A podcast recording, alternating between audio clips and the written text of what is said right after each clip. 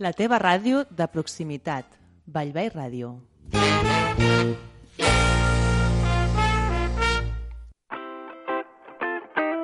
Culturados, un programa de Negra Inmortal con Roser Rivas y Paco Atero en Vallvei Radio.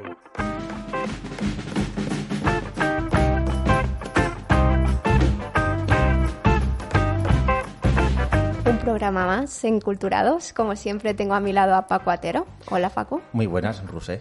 ¿cómo estás? Yo muy bien. ¿Cómo te ha ido la semana? Bien, genial. Ya ¿Sí? con ganas de volver a la radio. Oye, ¿Estás eh, contenta? Sí, mucho. ¿Por qué? Porque has descubierto que las tarjetas de memoria tienen bloquear y desbloquear. No, ya lo sabía, pero no me acordaba. De verdad, qué paciencia tiene que tener una. Hostia, la juventud no viene preparada hoy en día. Bueno, Hmm. eh, hoy tenemos un programa sobre distopías y para, para enlazar el tema he escogido una frase de George Orwell que dice, quien controla el pasado controla el futuro, quien controla el presente controla el pasado. Yo me he hecho un lío con esta frase porque soy disléxica, ¿sabes? Y, como que me ha costado asimilarlo. Pero lo que viene a decir más que nada es que realmente cuando eh, elaboramos, creamos una distopía, en realidad eh, estamos eh, elaborando un futuro teniendo un conocimiento bastante concreto tanto del pasado como del presente. Y en ese aspecto las distopías son críticas sociales. Es como una especie de aviso, eh, como diciendo, cuidado, si seguimos así, eh, acabaremos así, muy mal. Bueno, eh, hace un año y medio asistí a una mesa de debate con literaria que estaba David Llorente y bueno, él escribe distopía, fantasía, ciencia ficción, surrealismo y una de las preguntas que le hicieron era pues bueno, qué opinaba de la distopía y decía eso también, que es que posiblemente estamos llegando a, a ese límite que separa de la distopía de la realidad y estamos prácticamente pisando la distopía y haciendo la realidad. Y nunca mejor dicho en los tiempos que están corriendo. Sí, quizá ya le hemos pisado un poco, ¿no? Sí. Con el, con el tema Habrá de que la inventarse, pandemia. de hecho creo que salió el tema eh, de inventar una nueva, ¿no? una nueva descripción a, a algo que sea distópico porque, porque bueno, pues ya deja de serlo tanto. Vale, vamos a recordar las redes sociales. Sí, pues Culturados Radio, arroba Culturados Radio en Twitter y eh, Culturados con número. ¿m? arroba negrimortal.com. Y si alguien quiere dirigirte a ti, en Twitter eres Rusé. Rusé Rivas. Pero, ah, sí, se puede escribir Rivas también. Sí. Barra baja Rivas. Bien, sí. bueno, pues ahí lo Bueno, son tenéis. di- dos guiones bajos, pero da igual. Dos guiones bajos. ¿No Sí. te valía con uno? No, no, no, es que ya estaba pillado el nombre. ¿No por hay un eso. super guion bajo? No. Vale.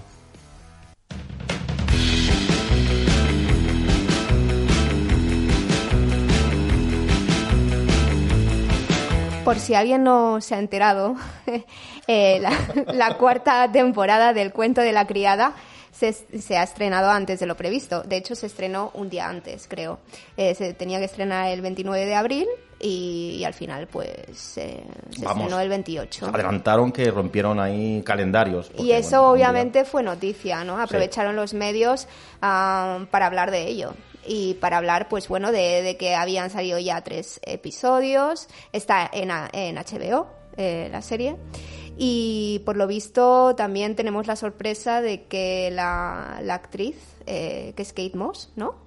No. ¿No? ¿Kate, Kate Mo- Kate Moss? ¿Me lo he inventado? Hombre, Kate Moss, yo no la he visto en la Elizabeth serie. Moss. Sí, Elizabeth esta, Moss, sí. eso es. ¿Ves? Soy disléxica. Eh, June, ¿no? Que me parece que es en la serie. Sí, ¿Has June- visto alguna temporada o algo de la Mira, serie? eh, yo me, le- me he leído tanto el cuento de la criada Pero ¿quién lee hoy en día? como los testamentos que vino después, más Mm. tarde. Eh, el cuento de la criada mm, me lo había leído cuando salió la serie y obviamente no me gustó la serie. Pero porque eh, June eh, es un personaje en, el libro que no se mueve. Eso literariamente, claro, es eh, muy factible. Pero en la serie, obviamente, tenían que hacer que un personaje que se moviera, que luchara, etcétera.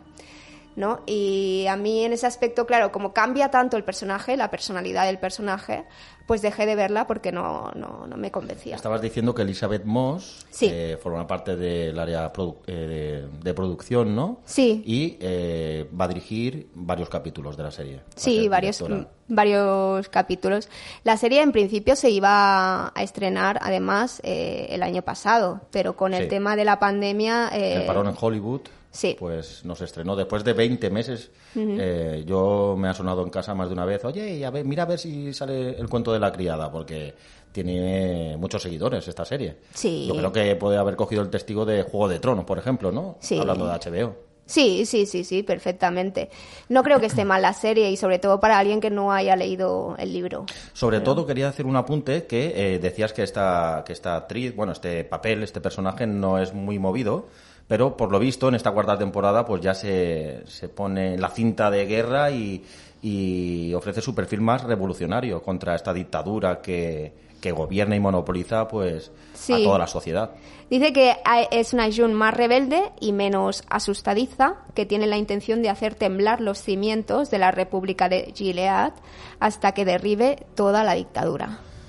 Bueno, eh, yo no sé si esto está escrito en el libro. Tú te has leído el libro, no sé si esto también, o ya es una parte eh, totalmente extra, ¿no? Podríamos No. decir, aparte de la historia de en la el novela. cuento, no, en el cuento de la criada no. Vale. Y los testamentos, a ver, no voy a hacer un ¿Los spoiler. nuevos o los antiguos? Los testamentos no, no, no voy a hacer un spoiler porque prefiero que la gente lea el cuento de la criada antes y no, no spoilear tampoco la segunda parte, ¿no? De, esta, de esta historia. Bueno, para todo aquel que quiera, me parece que ponen un capítulo por, por semana. Han, han publicado tres de golpe y luego, pues, a mí me parece muy bien, ¿eh? Esta- este sistema de un capítulo por semana te crea, pues, expectación, creo.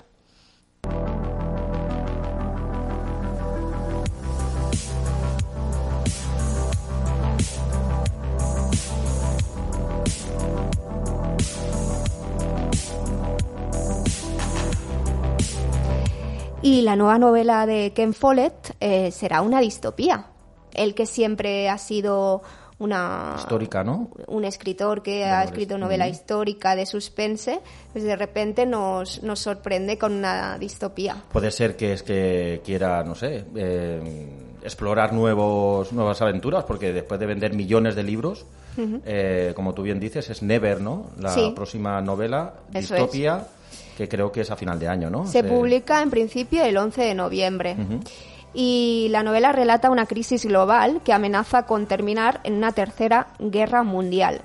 Se desarrolla entre las potencias mundiales esta guerra y permite pues golpes de efecto como poner en la presidencia eh, estadounidense a una mujer. Eso es lo que lo que dijo Ken Follett en una entrevista. Voy a traer de nuevo, otra vez, de nuevo aquí a David Llorente que decía eh, lo que hemos hablado antes, y es que esto puede ser que no sea tan lejano, posiblemente. Eh, poder ver a una presidenta de los Estados Unidos mujer eh, y además todo lo- una tercera guerra mundial. ¿Cómo, ¿Cómo vamos de guerras mundiales? Porque tú también eres, tú tienes eso ahí. Lo de Tercera Guerra Mundial y asociarlo con una mujer me parece algo descabellado. Yo creo que seré- sería to- todo lo contrario, pero no creo que vaya por ahí el autor. Dice que la presidenta de Estados Unidos, a la que le, le dio vida en el libro, es una republicana moderna, al modo en que Obama era un demócrata conservador. Así que se parece más a Obama que a Trump. Eso Bueno, dijo el autor sí, sí. en, la entrevista. Eh, creo que su anterior novela salió publicada en septiembre del año pasado. Yo no sé, este hombre creo que dijo que, bueno, confinamiento le ha hecho escribir. Bueno, escribir Ken Follett te, te escribe buenos tochos y hacer más de uno al año, la verdad, o escribir más de uno al año, pues, bueno, hay que tener esa habilidad, ¿no? Para ese don para escribir y además vender tanto, claro, ya con el nombre, pero además, pues la calidad literaria. Eh, yo no sé si estás tú expectante a, este, a esta distopía de Follett o vas a pasar por de Ah, largo. Ya sabes que a mí los libros me gustan cortitos, no porque no me guste leer, sino porque me gusta tener una experiencia eh, mm, en ese día, ¿no? Por ejemplo, cojo un libro, me lo leo en una tarde y la experiencia me cambia totalmente a leerme un libro que tiene 800 páginas y que me lo tengo que leer en varios días. De Ken Follett solo me he leído Los Pilares de la Tierra y es cierto que me encantó. Es una novela impresionante. Pero yo para coger un libro de tal extensión mm, no tengo tiempo ahora mismo. Ya sabes Veremos que... cuando llegue. A lo mejor, pues, ¿no? Te pica el gusanillo y, y ver a Follett en, este, en estos terrenos puede ser interesante.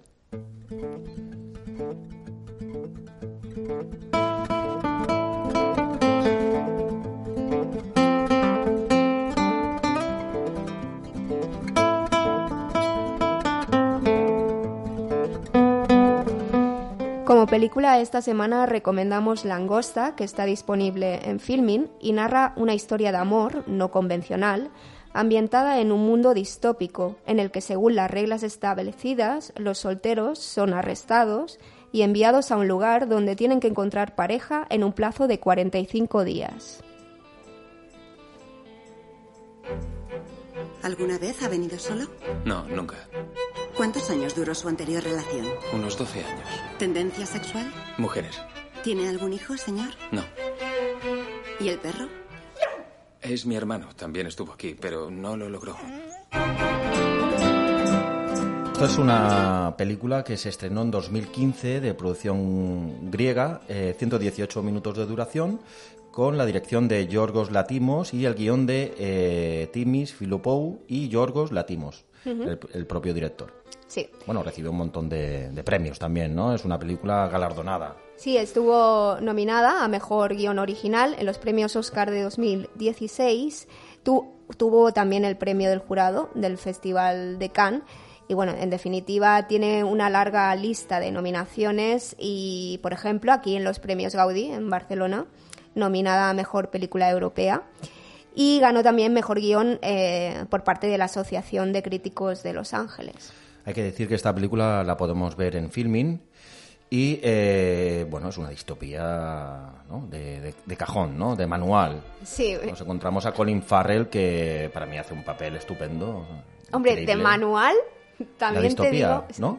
Oh, No, de manual digo porque el director y guionista en este caso también, eh, bueno, es una persona bastante peculiar a la hora Cuéntanos, de... cuéntanos. Mm, Sí que es cierto que eh, lo que la forma que tiene de abordar eh, las relaciones, los diálogos, los distintos escenarios que crea, porque aquí nos encontramos con una bueno, con un mundo en el que está prohibido no tener pareja. Bueno, yo creo que la premisa es el amor antisocial, podríamos decir, ¿no? Eh, ese titular que transcurre la película por varios parajes y siempre va a ser de una manera antisocial, ya sea eh, que estés ¿no? enjuiciado por, por no tener pareja cuando entran en un, en un hotel, ¿no? Que a mí pues me pareció muy interesante este hotel y, y ver lo que se cocía allí dentro. Em, y te ponían 45 días para encontrar pareja, si no, te convertías en un animal. en un animal que tú elegías. Sí, en este es. caso, Colin Farrell eligió ser una langosta. Una langosta, por eso el título de la película, porque dice que en principio se, se extinguen a los, a los 100 años más o menos y quiere durar mucho tiempo, ¿no? Sí. Y esa es su, bueno, su valoración en relación con, con el animal en concreto, pero lo que, lo que pasa es que, claro, ellos tienen que ir a este hotel porque si no, eh, si no tienen pareja en, en la vida real, se, eh, son arrestados. Son arrestados. Y eh, no sé si podemos contar algo más de lo que sucede si te marchas del hotel, ¿no? Lo que Sí. sucede es totalmente lo contrario. Es que eh, no puedes mantener relaciones ni interactuar con otra persona de manera, ¿cómo le dice? Coquetear. No puedes Coquetear. coquetear tampoco, Sí. porque si pasa eso, bueno, eh, describen una serie de, de Les cortan la lengua o... Sí, sí, pero es que no me acuerdo realmente, me hizo gracia porque les hacían cada barbaridad, ¿no? Te decían que te podían hacer. Entonces vemos eso- esos dos polos, el que tienes que tener obligadamente una pareja y cuando no puedes ni coquetear tampoco con nadie. Aquí en esta película eh, tiene muchos guiños a la crítica social eh, y muchas metáforas, ¿no? Eh, Para que no esté acostumbrado, a lo mejor como yo, por ejemplo, a ver este tipo de películas, eh, meterte y que encaja la primera es complicado. A ver, es una película pausada. Hmm. Es, eh, como yo digo, es como una, como una burla. Eh, no, no es ya ni, ni, ni una metáfora, quizás es una burla directa al sistema que tenemos implantado eh, de parejas, porque las relaciones que hay te muestran cómo nosotros actuamos en relación con nuestras parejas, que es que a veces eh, nos dejamos llevar y, asumimos ciertas cosas que quizá eh, nosotros como personas en nuestra personalidad no haríamos, ¿no? Por ejemplo. Claro. O, o cómo presentan ellos en el hotel, eh, cómo se vive con una pareja o cómo se vive sin pareja, que no lo voy a decir. Y pero... tampoco son relaciones normales, quiero decir que la interacción entre una pareja, por ejemplo, es muy fría, eh, parecen robots, no hay tampoco ninguna conexión más allá que si tienes una pareja, por, ej- por ejemplo, como le pasa al protagonista, vemos en varias secuencias cuando mantienen sexo, cuando eh, tienen otras escenas y demás, y, y no vemos que es una relación normal tampoco, o sea, está visto de- desde otra dimensión totalmente distópica en todos sus sentidos. Y bueno, pues es- ¿A ti te ha gustado? sí, me ha parecido bien. Lo que me ha rayado un poco es la música, porque cada dos por tres te meten la sintonía. Esta creo que no es. Pero, eh, pero bueno, que te meten la película y, se aconseja porque es un claro ejemplo de lo que es un- una distopía.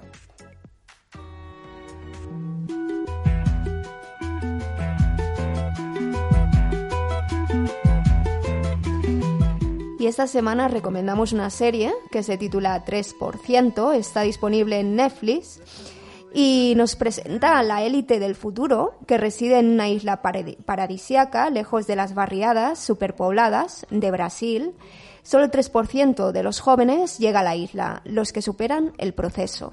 A nossa medicina é avançada e com o tratamento completo você pode voltar a andar, mas primeiro tem que passar. Se você for chegar longe. Claro que você vai chegar longe. Você é forte. Antes de mais nada, você sabe que a gente não tem nenhuma política especial de inclusão para cada... Você é uma das piores pessoas que eu já entrevistei. Talvez você seja o pior entrevistador que tem. Você está eliminada. Não vai chorar. Bueno, esto es una, una serie que se estrenó en 2015, no, en 2016, eh, es de origen brasileño, con capítulos de 50 minutos de duración y bajo la dirección de Pedro Aguilera, que es el creador de Yotaga Crema, Daina, bueno, tiene varios, varios, varios directores. Eh, y lo que sí que hay que decir, sobre todo, que hay que verla en versión original. Sí, No está doblada al español, está doblada al español eh, latino. Y hombre, la verdad que, Lo es, que que es ocurre como es una que- patada en, claro. en el estómago. No, porque nosotros estamos eh, muy acostumbrados en España, para quien nos escuche en Latinoamérica, estamos muy acostumbrados a, a escuchar doblaje, doblaje en español. Entonces, eh, claro, en Latinoamérica ellos lo tienen muy asumido, pero nosotros no, no, no estamos acostumbrados. Claro. Entonces necesitamos escucharlo en su, en su versión original. Así que si eres de Latinoamérica, escúchalo en, en- en Que es- latino. Que es, portugués. Eh, ah, bueno, en latino quieres decir, No, ¿vale? claro, En, español latino. En, español latino y si eres de España, mejor en versión original subtitulada. de todas maneras, en su versión original se entiende bastante, porque el portugués eh, se, se- se Sí. comprende más o menos. Sí, sí. Y hombre, la verdad que, que cambia un poco, eso sí que es cierto. Bueno, nos encontramos en una serie que ahora nos vas a contar, eh, la premisa de la serie, que a ti te gusta poner las cartas sobre la mesa. A mí me ha encantado. Eh, presenta una... no, no empecemos, ¿eh? No empecemos. Eh, pre- presenta, obviamente, esos lados opuestos tan típicos de las distopías. Eh, uno, que eh, hay una élite que vive muy bien, vive supuestamente entre lujos. Y luego otra parte de la sociedad que vive en la más extrema po- pobreza, ¿no? Pero y- ¿por qué es el 3%? Espérate, Ah, vale. espérate, por Acá hay orden, por Dios, un poco de paciencia, Mm. ¿vale? Cuando la, po- mm, la población, ah, los miembros que hay ahí en esa parte pobre, cumplen los 20 años, entonces se presentan al proceso y solo un 3% de ellos acceden a Mar Alto. Mar Alto es el lugar en el que supuestamente pues tienen una vida mejor.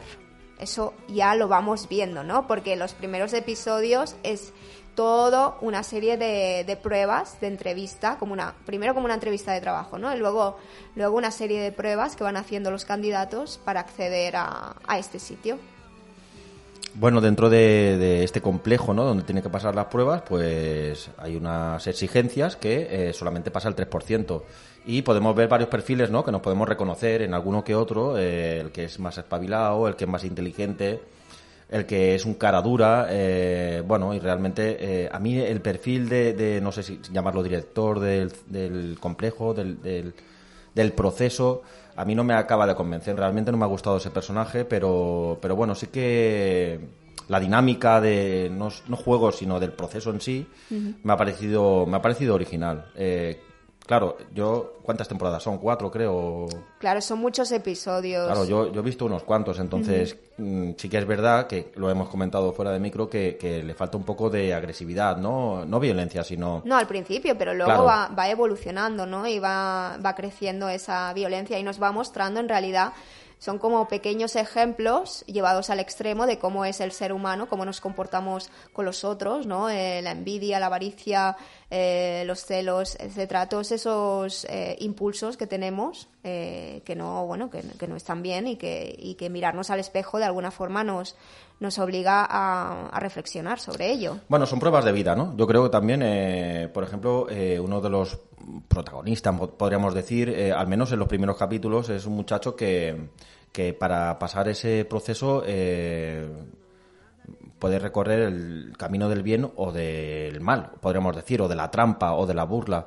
Eh, y eso es aceptado por parte de, de esta, de, este, de este proceso porque quieren gente, podría ser una actualidad empresarial perfectamente. Quiero decir que no porque hagas trampas quiere decir que no seas válido. Entonces, bueno, en fin, que yo creo que es interesante. Eh, ¿De qué te ríes? No, de nada. Ah, vale.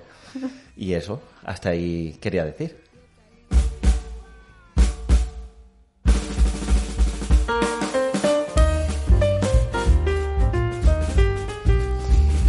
Y en esta sección lo que vamos a hacer es eh, ubicar un poco al, al oyente o al espectador para que sepa bien qué es una utopía y qué es una distopía en el ámbito literario siempre estamos hablando, ¿no? Vamos a poner ejemplos, ¿no? Me imagino. Sí, vamos a, vamos a poner ejemplos, porque yo me he encontrado con gente que no, que no le gusta mucho quizá eh, indagar en los géneros y demás, y siempre me han preguntado, ¿qué es eso de la distopía o qué es eso de la utopía? ¿no? Y, y quizá pues iría bien hablar un poco Vale. de ello.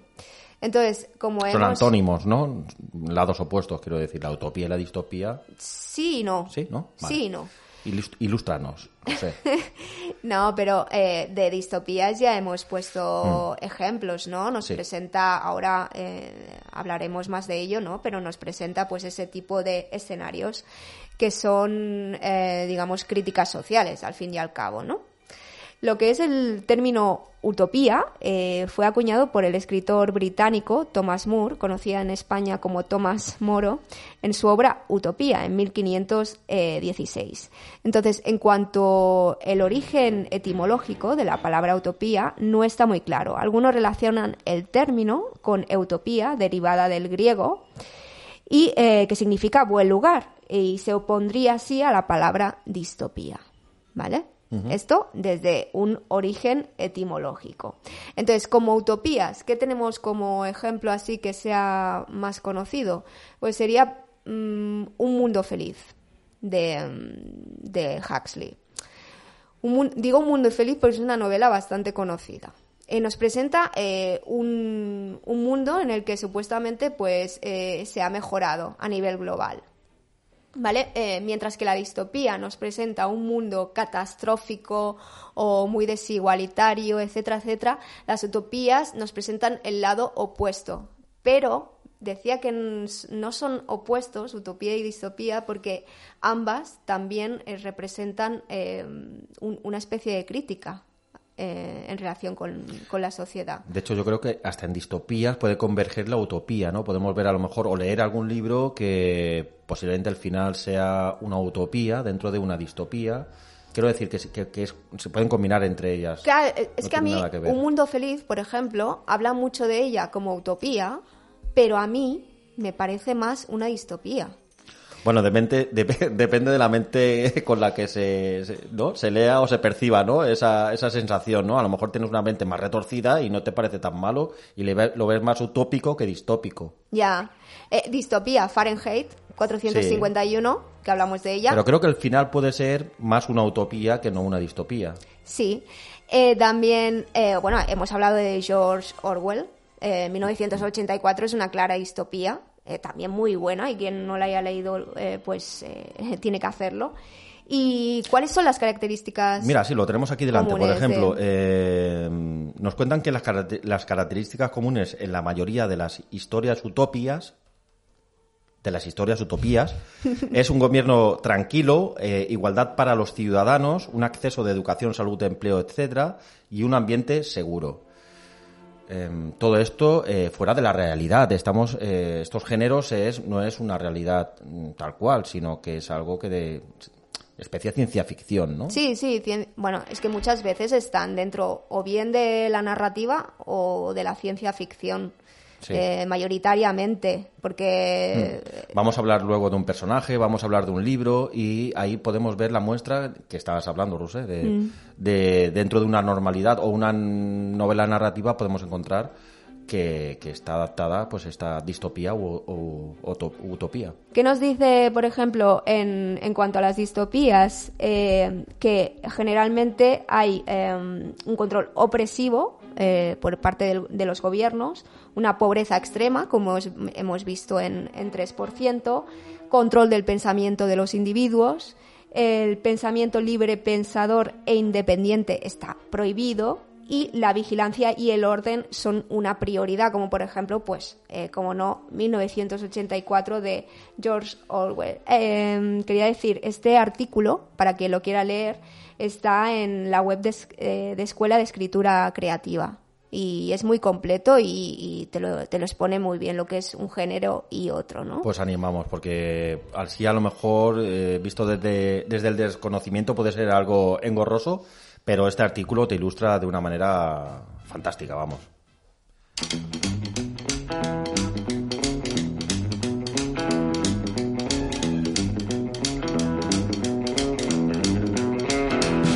Vamos ya con la píldora cultural de Diego, que en esta ocasión se titula Distopía o Libertad. Y además eh, veremos que al final de la píldora, eh, Irene Vallejo, la escritora, nos dice algo muy relevante.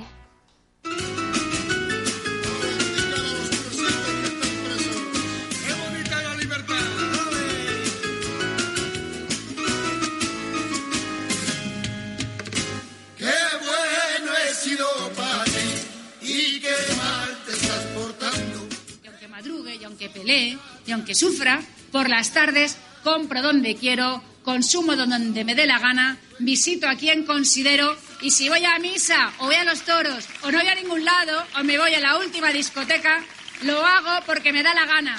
Vivo así, vivo en Madrid y por eso soy libre.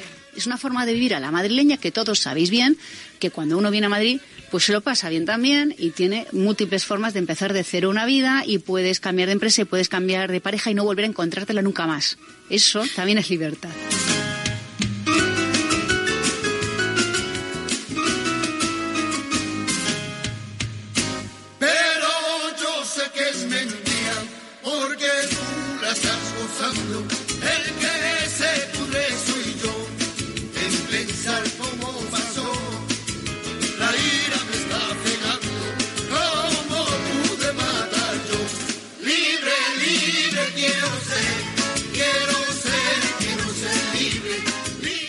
Todo el mundo tiene familia en Madrid, todo el mundo pasa por Madrid. Madrid es de todos, Madrid es España dentro de España. ¿Madrid qué es si no es España? No es de nadie porque es de todos.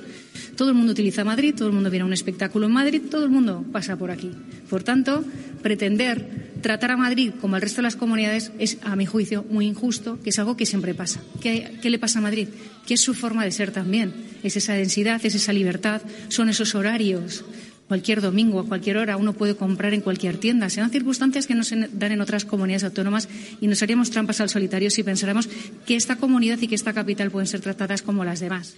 Vivir a la madrileña es que en un momento como Filomena, donde había tal capa de nieve, sobre todo el primer día, que yo recuerdo viniendo del 1, 1 o 2, no sabía hacia dónde estaba Pozuelo y hacia dónde Madrid porque no había ni señales pasar por la calle Santa Engracia y ver a la gente con las mesas, con tres metros de nieve, tomando una cerveza. Sí, eso, eso, es eso lo he visto yo. Mm.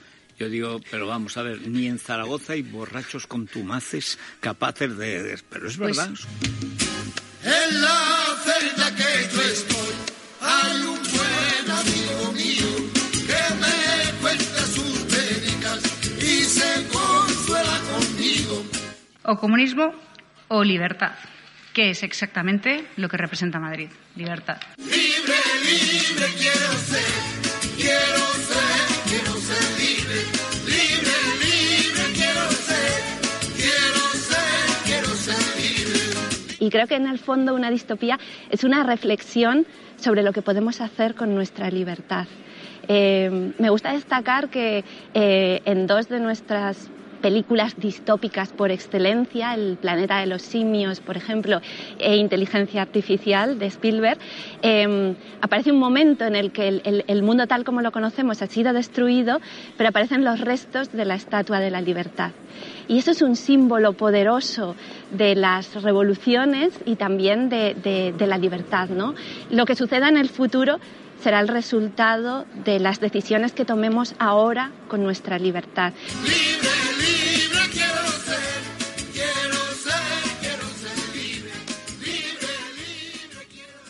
Culturados.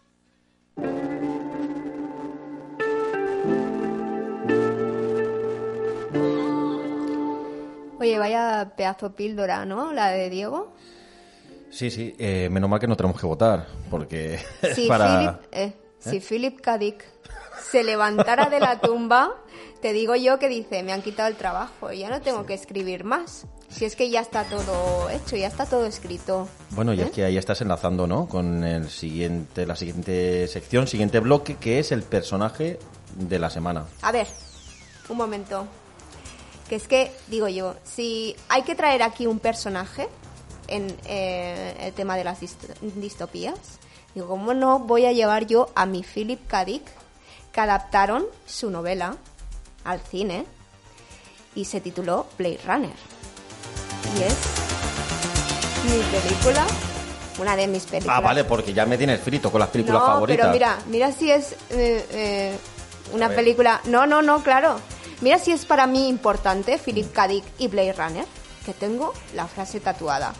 Sí que es cierto que esta frase no la escribió Philip K. Dick, sino que la improvisó el actor, que me va a perdonar porque no me acuerdo de su nombre. Porque no tiene ¿eh?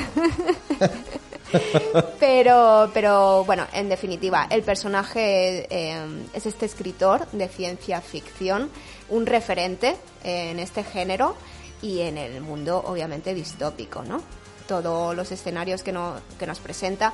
Claro, eh, cito también a Blade Runner porque quizá eh, la gente no conoce al escritor eh, o no conoce el título de- del libro eh, que adaptó la película, pero eh, sí que pueden conocer esta eh, Blade Runner y, y saber que el escenario que hay ahí es un mundo totalmente eh, distópico en el que hay androides y, y- y, bueno, quien no ha visto eh, Blade Runner, ¿no? Muy poca gente, por eso, por eso empezaba así. Bueno, este escritor nació el 2 de marzo de 1928 en Chicago. Eh, yo no sé a qué edad se le diagnosticó, si se autodiagnosticó es, esquizofrenia paranoide, porque realmente eh, es uno de los grandes personajes que no ha luchado contra esta enfermedad, sino que ha convivido y ha estado contento, bueno, contento. Ha defendido eh, la enfermedad, la locura, eh, era un loco perdido y hizo carrera de ello. Un Sí, eh, personaje muy, muy inteligente. Además que estaba a la vanguardia en tanto en la ciencia, la tecnología de su tiempo. Era un estudioso, entonces... Él creía que tenía esquizofrenia, que estaba muy metido en, en eso, estaba obsesionado, ¿no? Y, y acudía mucho a terapia y un poco defendía, pues, que no se olvidara a la gente que sufría de trastornos mentales. Sí, sí, los defendía totalmente a capa y espada en sus... También es cierto que viene de una infancia un poco complicada, ¿no? Porque, por lo que tengo entendido, eh, cuando eran muy pequeños, tanto él como su hermana, eh, lo- eh, los servicios sociales se los llevaron de, de casa porque es totalmente desnutridos y desgraciadamente su hermana murió. Yo creo que él, ese tipo de sucesos en la infancia eh, te marcan y pueden desarrollar a largo tiempo un- una enfermedad mental, como la que tenía él, que bueno, eh, por un lado tenía una enfermedad mental, pero por otro era un genio, porque creaba unas historias que a, ver qué mente, qué tipo de mente puede crear esas historias, ¿no? Sí, sí, realmente, eh, bueno, ha estado... Yo mm, creo que había una, un, un antes y un después eh, que salió, hay una anécdota que salió de- del dentista y le anestesiaron porque eh, se le había roto una muela del juicio y le, le inyectaron pues una anestesia y le produjo pues unas visiones eh, unas visiones que eran unos números que era una fecha en concreto y eh, como que se reencarnaba tenía una doble vida del siglo I de Tomás del siglo I de, la- de- después de Cristo Sí. y era perseguido por los romanos entonces él eso se quedó con esa visión Mm. con esa idea y él eh, estaba seguro que tenía pues esa doble personalidad que era él, mismo en esta en este en ese momento que estaba viviendo y aparte estaba vi- viviendo también la vida de este romano del siglo I después de Cristo. Y luego también, eh, no sé qué, me has pasado un, un podcast en el que hablaban eh, que, mm, que una, que- que- bueno, que eh, fueron a dejarle un paquete a, a casa y la persona, la mujer que llevaba el paquete llevaba un colgante y Sí. luego ya de ese colgante se hizo una paranoia y... el signo de Piscis o algo así Sí, Bueno, que él ha creado historias, yo creo que mundos imposibles. eh, y además podemos ver notas suyas, aparte de los relatos y un montón de novelas que tiene escritas, eh, donde está él constan- o sea, con- convencido totalmente de su filosofía. De hecho, él eh, discutía hasta filóso- filósofos griegos y decía que se contradecían en uno y el otro, porque eh, muchas entrevistas que le, que le hacían le preguntaban qué era la realidad. Y él, dentro de, de su discurso, te ponía en tela de juicio. De hecho, si eres lector de este, de este escritor, de Dick, eh, te hace dudar qué es la realidad. Eh, la realidad está en manos, decía él, del poder. De- del poder del ejército, de los políticos, de los gobernantes, eh, de la policía, porque él decía, bueno, eh, ves a un policía y tienes que entregarle tu documentación, no puedes pegarle, no puedes hacer nada, no es que vayas a pegarle a un policía, pero quiero decir que está por encima del bien y del mal, eh, cuando podemos comprobar que es igual seas policía, político, eh, barrendero o carpintero, que somos personas, no somos robots, y en todos sitios y en todos los eh, bueno, las comunidades o, o oficios o en fin, o, eh, hay gente de todo tipo, ¿no? Y corrupción la hay en todos sitios. Entonces él decía que, que, claro, que ¿cómo va a ser eso la realidad? La realidad son la que nos pintan el sistema. Eh, por ejemplo, ahora estamos viviendo en un momento distópico, podríamos decir. ¿Qué quieren hacer con nosotros? Volver a la, real- a la normalidad, ¿no? Cuando decimos en la calle, queremos volver a la normalidad. Sí, Pero es bajo un sistema que, ten- que tenemos implantado. sí, que ya está implantado. Está implantado así. Mm, y, y Dick, por ejemplo, dice que por qué eh, no evolucionamos a raíz de, de los cambios. Y este es un cambio. Lo que queremos es volver al antes, a la comodidad, al estado de confort y no evolucionar y aprender de, de situaciones como, por ejemplo, la que estamos pasando. Esto hace muchísimos años que, que Dick escribió las novelas y, y- y murió. Y podría aplicarse hoy en, hoy en día. Y, y qué te iba a decir, el, eh, se me ha olvidado. se me ha olvidado, se me ha ido la mente Es que, ahora. ¿sabes qué pasa? Que tienes muchas mariposas volando al lado tuyo. Sí, mira, es que he llevado una... No, es que no querías mariposas, pues toma mariposas. si vamos a hablar de elefantes, eh, ¿te vas a traer un jersey de elefantes? No, voy a traer un jirafas? elefante aquí. Un elefante. Seguro que te has traído hasta los calcetines de mariposas. Bueno, eh, ahora, ahora me vendrá a la cabeza, seguro. Eh, también quería decir que se- el Alejandro Amenábar, lo digo porque es un director español, se inspiró en, en la novela Ubik eh, para escribir el guion de su película Abre los ojos. Por cierto, eh, Philip K. Dick, eh, por desgracia, no pudo ver eh, Blade Runner, no pudo ver su adaptación. Ah, sí, ya me acuerdo lo que te iba a decir. Que, el, em, que, que toda esta crítica social que él hacía, y sobre todo también en relación con la guerra de Vietnam y demás, hizo que el FBI lo tuviera fichado eh, y lo investigara de alguna manera, ¿no? Siendo, siendo él escritor. Y eso, eso, eso era lo que te quería decir. Por cierto, me ha chivado David Canto que el actor es Rutger Hauer. Es que, es que, y, y como siempre, pues muchas gracias, porque la otra vez también me chivó Mabel Lozano. No quiero que se acabe la sección sin recordar una de, de miles de declaraciones. De hecho, él siempre para, para, eh, fraseaba a Orwell y eh, cuando una, creo que era un- una universitaria le preguntó qué es para ti la realidad o qué no es realidad para ti, lo real, y él dijo eh, que lo que no es real es cuando dejas de creer en algo y deja de existir. Y eso, bueno, pues se quedó como una frase casi lapidaria, ¿no? Porque tiene su parte de lógica si la quieres. ¿Tú has así. leído alguna novela de Philip K. Sí, tres. ¿Sí? Mm. ¿Tres? Sí. ¿Cuáles? Bueno, si quieres en otro programa te lo digo. Mm, Vale, vale.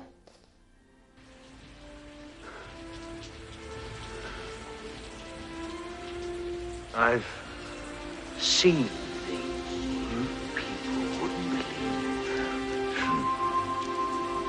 attack ships on fire on the shore of Orion. I watched sea beams glitter in the darkness 10,000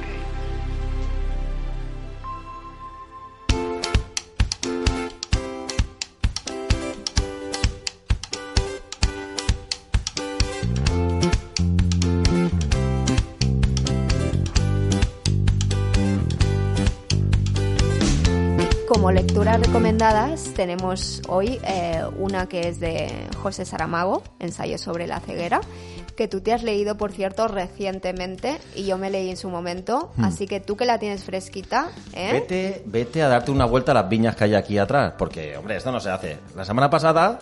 Oye, qué las viñas. lecturas aquí en el Oye, guión- qué viñas, que van a descubrir dónde estamos. Aquí, aquí, bueno, o está cerca del cementerio. Eh, la- semana pasada ponía lecturas, recomendaciones de Paco, ¿vale? Y me lo tuve que comer yo con patatas.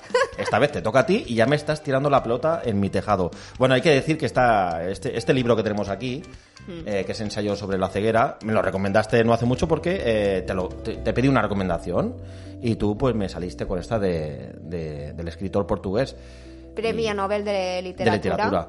La verdad que, bueno, de hecho, cuando compartes en redes, eh, surgen opiniones, ¿no? De, de contactos, de amigos, de, que te dicen que a lo mejor su mejor novela eh, es ensayo sobre la lucidez o alguna que otra, entonces te hacen eh, reventar la mente, ¿no? De explotar la mente porque dices, bueno, es que, que me ha parecido muy bien, eh, no quiero leer tampoco toda la bibliografía.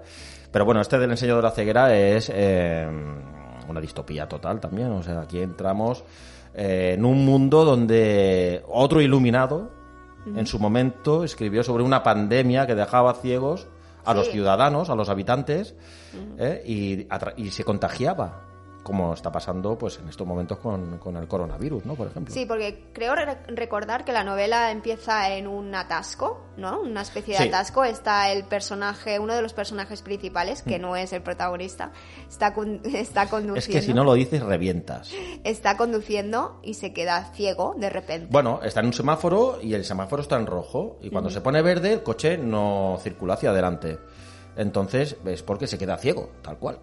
Ujú. Se queda ciego y luego va al oculista, ¿no? Y... Pero ¿por qué te ríes? ¿Te gusta mucho? No, porque quiero que la expliques tú.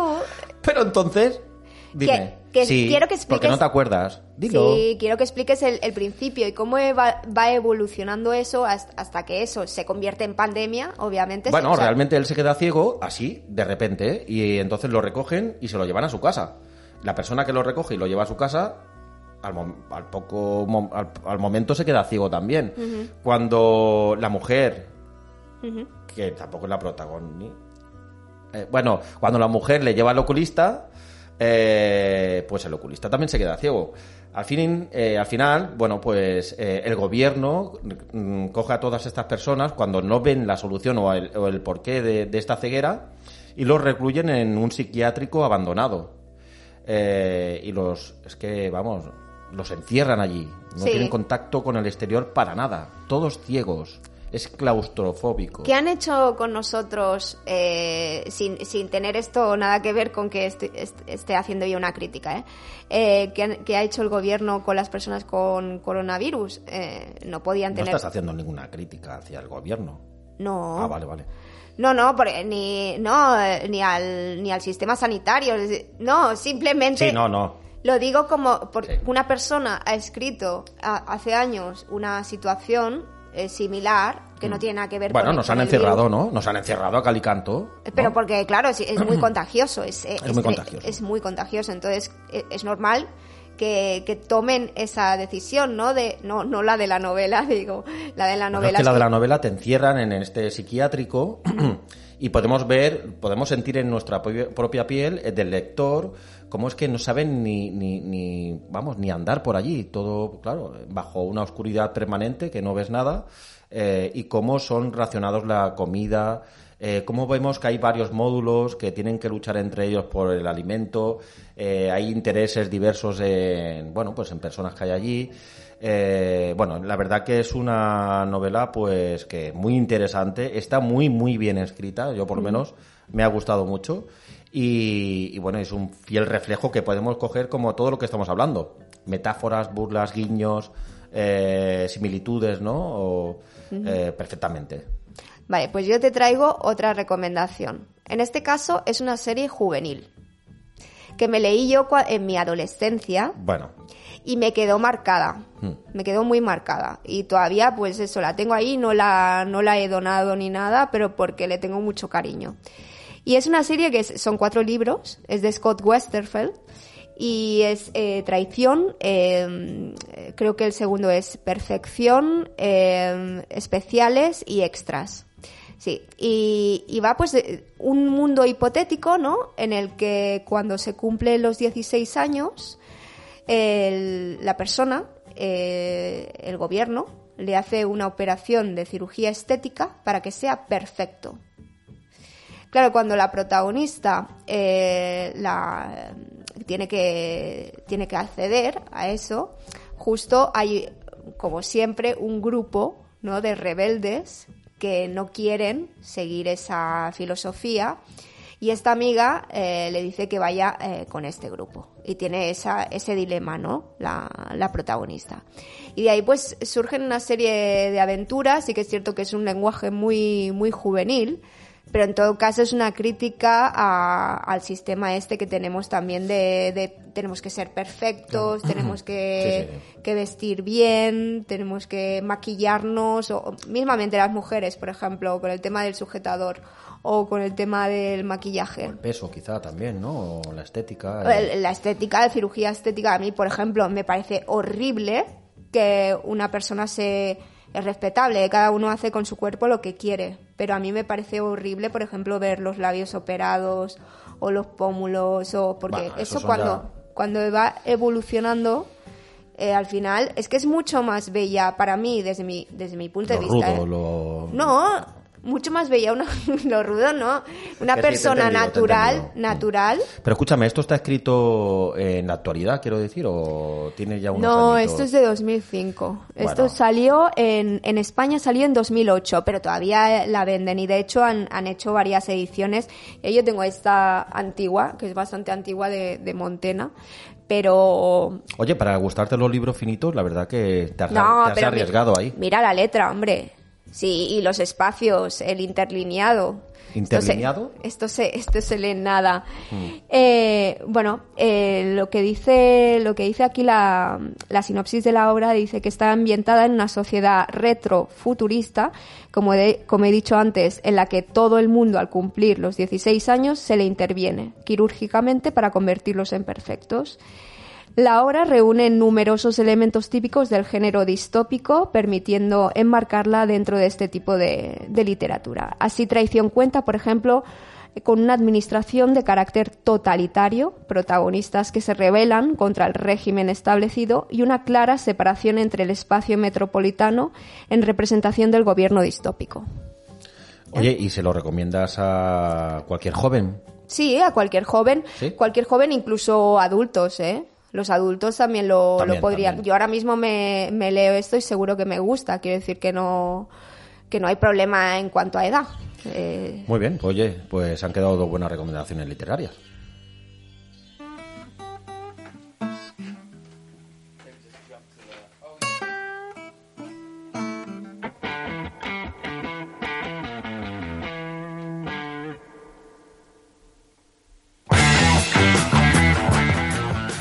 Y la próxima semana ya entraremos en una materia un poco más desconocida. ¿Los rubíes rojos?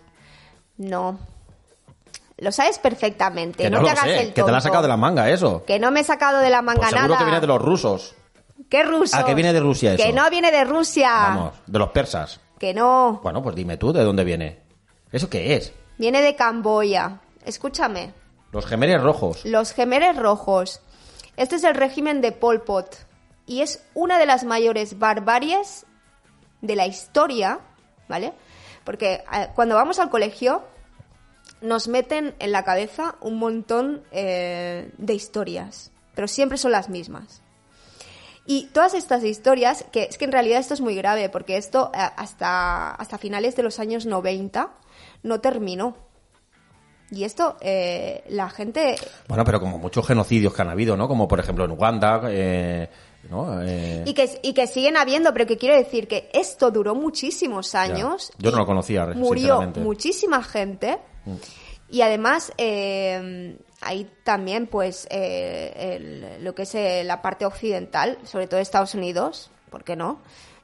No hizo en realidad nada. Quiero decir, y esto es un tema que a mí me parece interesante porque yo no, yo no conocía bien hasta que, hasta que visité Camboya y me interesé en ello y además me, antes de ir allí me documenté, me leí libros y, y estuve también viendo obras cinematográficas y al Hay hacer contenido, contenido suficiente para poder documentarse, sea película, documentales, Sí. libros, novelas, personajes, me imagino, por ejemplo. No sé si nos no no no no no vamos a decir nada no no vamos a decir nada Oye, podríamos seguir y hacer ya el siguiente programa. que no que no que no no es que se hace de noche más tarde. No, pero que quiero decir que Sí. aunque sea un tema desconocido, yo creo que puede ser interesante de cara a la semana siguiente abordarlo y hablar de hablar de ello. Pues aquí tendremos los gemeres rojos. Agradecemos a David Canto como siempre y esos chivatazos que le dan la vida a Rousset. Y nos vemos en siete días.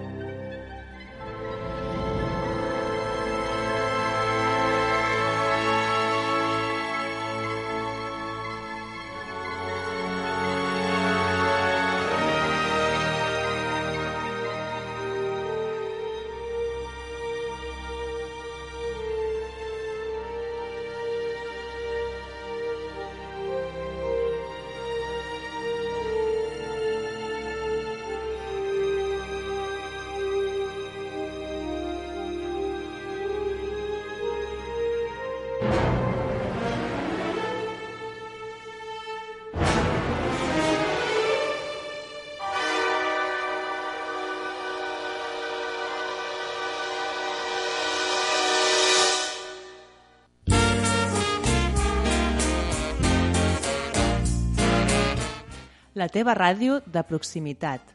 Vallvei Ràdio.